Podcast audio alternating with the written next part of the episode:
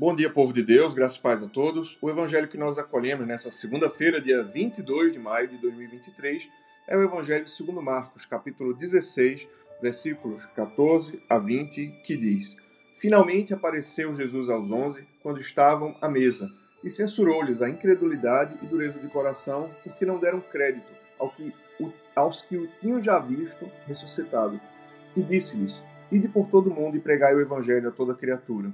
Quem crê e for batizado será salvo. Quem, porém, não crê será condenado.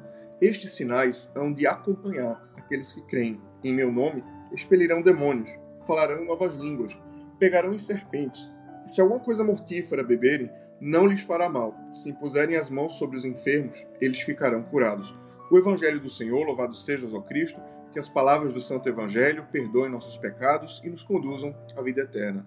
Queridos irmãos, no início desta semana, começou ontem, no domingo, aqui estamos, nessa segunda-feira, retomando uma semana de trabalho e seguindo com a nossa vocação ordinária, com a nossa vida. E aqui o Senhor nos concede, por intermédio da igreja, essa mensagem e nos convida a meditar sobre essa grande realidade, esse grande chamado, essa grande vocação que o Senhor concedeu aos apóstolos e à igreja, de maneira geral. Ide por todo o mundo e pregai o evangelho a toda criatura aqueles apóstolos que antes tão tímidos, tão enfraquecidos, tão temerosos, e diante dos quais Jesus oferece uma exortação, censurando-lhes a incredulidade, porque eles não creram no testemunho daqueles que já haviam visto o Senhor ressuscitado. Esses mesmos apóstolos, tão marcados pela fragilidade humana, agora fortalecidos pelo Espírito Santo em Pentecostes, ele, eles são enviados e o Senhor os diz: Ide por todo o mundo e pregai o evangelho a toda criatura. Eis aqui a beleza da igreja. Fortalecidos pelo dom do Espírito Santo, esses apóstolos se tornaram homens santos, homens fiéis e fervorosos no testemunho da ressurreição do Senhor.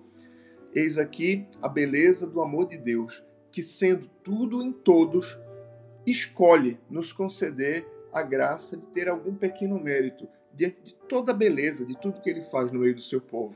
Sim, o Senhor é profundamente generoso e nós, não merecendo, ele escolhe nos dar a possibilidade de ter méritos, como o Senhor fez a esses santos apóstolos, dando a eles a graça sobrenatural do Espírito Santo para que eles pudessem testemunhar e também assim, indo, pudessem ter o seu pequeno mérito diante de Deus. E o Senhor diz que sinais haveriam de acompanhá-los eles expeliriam demônios, eles falariam nova novas línguas, eles passariam por perigos que não lhes faria mal e eles haveriam de impor suas mãos sobre os enfermos e estes ficariam curados. Eis a missão da igreja: libertar as pessoas do poder das trevas, do engano do demônio. Eis a missão da igreja: levar o evangelho a toda criatura.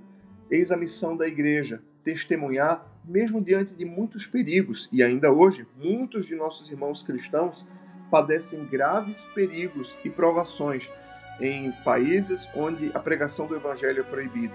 E assim também, a missão da igreja é levar conforto àqueles que estão enfermos e àqueles que sofrem. Mas, sobretudo, a missão da igreja é levar a pregação do evangelho para que todos possam crer e encontrar a salvação que há em Cristo Jesus. Que o Senhor nos abençoe e nos conceda um sentimento profundo de gratidão, porque Ele nos deixou a igreja, porque Ele nos deixou o testemunho dos santos apóstolos. E nós seremos fortalecidos na nossa identidade cristã, tanto mais estivermos unidos àquilo que os santos apóstolos receberam e propagaram através da sua doutrina e do seu modo de vida. Que o Senhor nos conceda a graça de compreender que a igreja ela não é o lugar de inovações modernas e nem de invenções, invencionices humanas, mas a igreja é o lugar onde nós preservamos aquilo que recebemos do Senhor. Que assim o Senhor nos conceda a graça de, preservando e perseverando na doutrina dos apóstolos, fortalecer a nossa identidade como igreja, como povo de Deus. Deus abençoe você, Deus abençoe o seu dia. Em nome do Pai, e do Filho e do Espírito Santo. Amém.